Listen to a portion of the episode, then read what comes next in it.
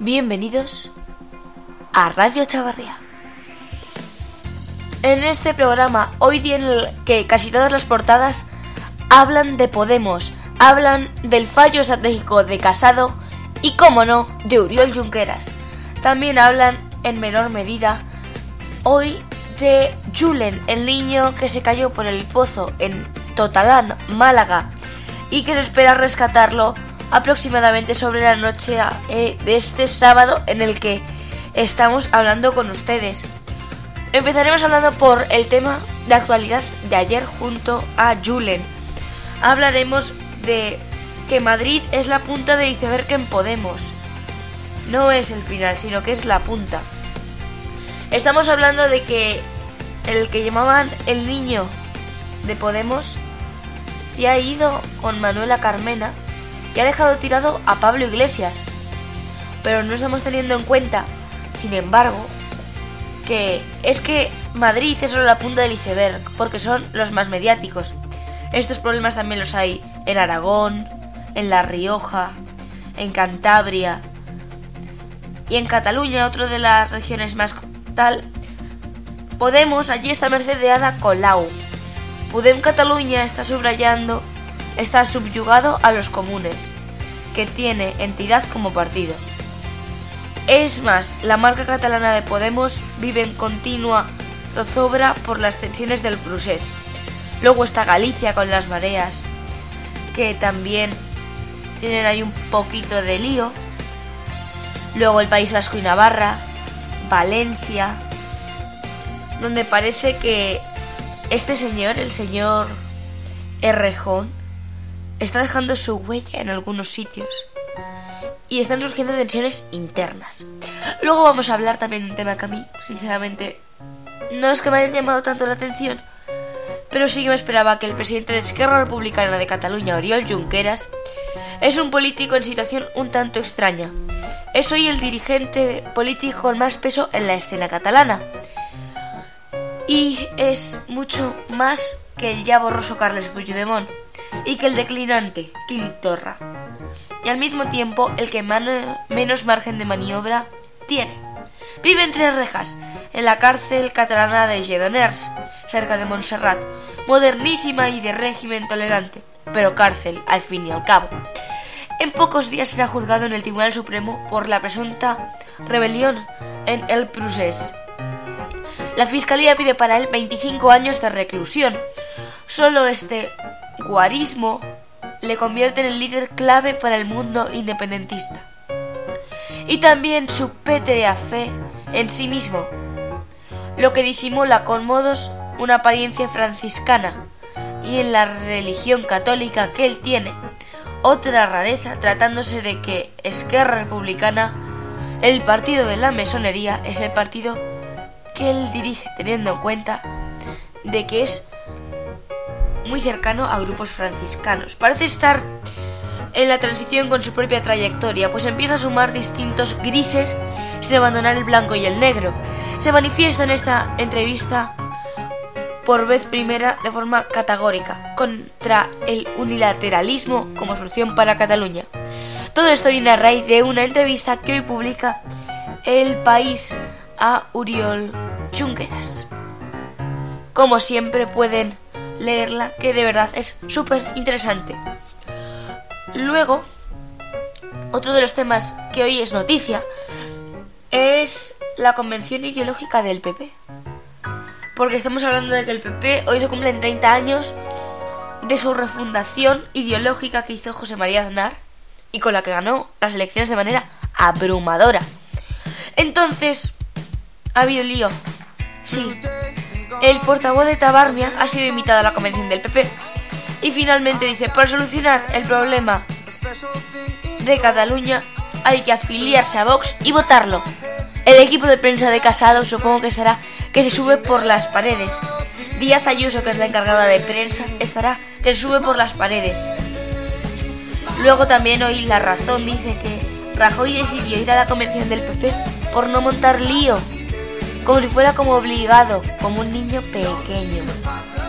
Luego tenemos que el PP también en cierto modo se distancia de Vox, ya que Maroto dice que la violencia contra las mujeres es por el hecho de serlo, de ser mujeres. Por lo tanto, vemos que el PP ideológicamente está defendiendo ahora mismo lo que defendía, sin tapujos, cosas en las que él tiene una visión y cosas en las que no. Luego, por ejemplo, el PP ha hecho alarde de la, de la unidad y reivindica el como partido de gobierno el PP frente a voces de vociferantes y ansiosos, refiriéndose a Vox. Luego también dice, por ejemplo, en el español, que el fantasma de Abascal se está paseando por la convención del PP, con líos como el del presidente de Tabarnia, lo de Maroto, y también que el PP hoy ha enterrado también la tibieza bajo una gran bandera, la tibieza de Rajoy. Y me parece una declaración de intención y se dan cuenta que si se fijan un poco en la infografía, es decir, en los logotipos que se están utilizando para este congreso, se está utilizando un logo muy similar al de los populares europeos. Bueno, pone populares con el símbolo más o menos como del corazón pintado con la bandera de España que me recuerda mucho al logo de los populares europeos. Por lo que el PP está apostando por una convención europeísta que ha invitado a Antonio Tajani, el presidente del Parlamento Europeo. Está intentándose refundar. Es decir, que lo que Suárez y Llana, el hijo de Adolfo Suárez, lleva desde julio-agosto preparando, se está materializando hoy en Madrid. El nuevo PP está naciendo. Les dejamos con el momento histórico. El momento histórico.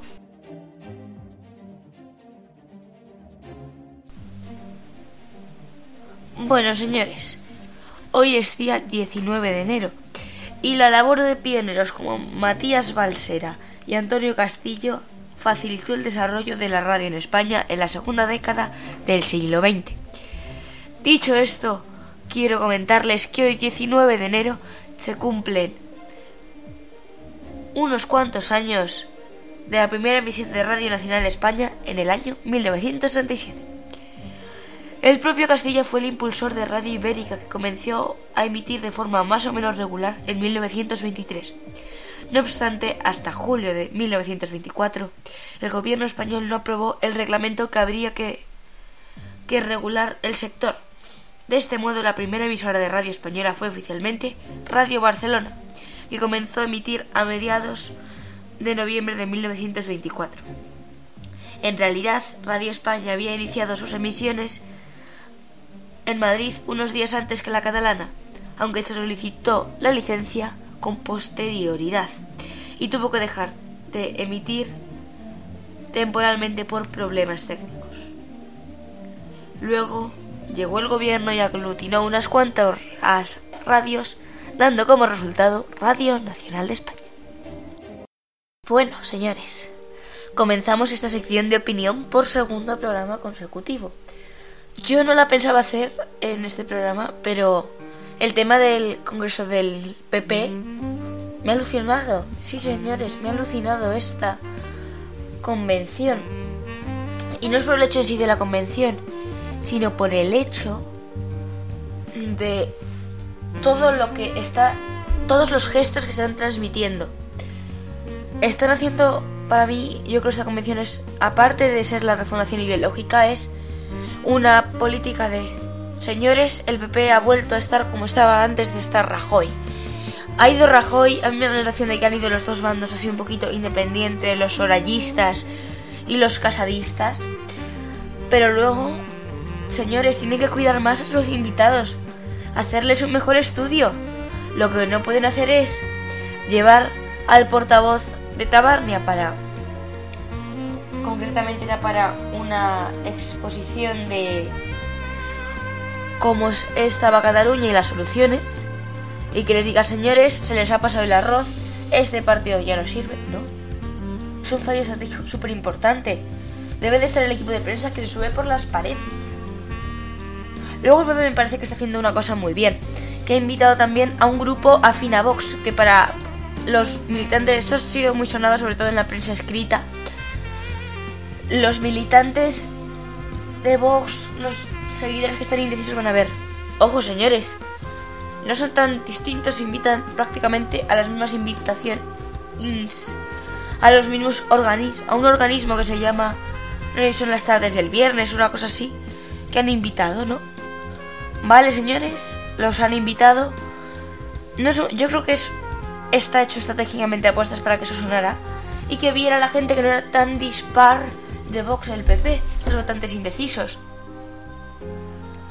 Porque al fin y al cabo, Vox nace del PP porque, si se acuerdan, al principio Vox en los medios salía mucho en, su, en el momento de su formación, hasta que se radicalizaron hasta el punto en el que están ahora. Porque decían que iban a coger las ideas de que el PP había abandonado en la legislatura de Rajoy, ¿no? Entonces le prestaban mucha atención hacia el giro hacia la socialdemocracia del PP. Un grupo de gente del PP que no está de acuerdo, pues ha creado un partido. Y se le dio en ese momento atención mediática. Pero se le dejó de dar atención mediática. Y ahora han puesto, han dado un golpe sobre la mesa. Y el PP para mostrar de que ya no es necesario ese partido, ha invitado a asociaciones así. Luego también ha hecho gestos europeístas, como los logotipos de, es, de esta fundación eran banderas españolas con un logo del PP, como ya les he dicho, muy similar al del PP europeo, imitando a grandes mandatarios europeos como Antonio Tajani. Todo esto nos da pistas de lo que quiere el PP. Esta Los semana en los deportes nos estaremos muy rápido, pero sobre todo muy concisos, ya que hablaremos de cómo quedan los cruces de cuartos de la Copa del Rey. Real Madrid-Girona será en Bein Sports el 24 de enero la ida. Getafe-Valencia 22 de enero. Sevilla-Barcelona 23 de enero. Está en televisión española. Y Español-Betis 24 de enero también en Bein Sports. Dicho esto, yo les comentaré el cruce que a mí me hubiera gustado. Lógicamente un Madrid-Getafe no me hubiera importado, pero sobre todo un Sevilla-Betis, ya que la fecha sería muy cercana a la de la vuelta en liga, entonces serían muy cerca ambos partidos. Dicho esto, que pasen buen fin de semana.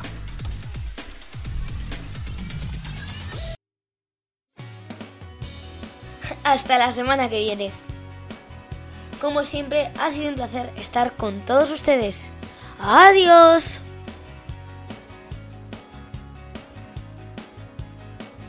Radio Chavarría. Tu podcast de información y noticias.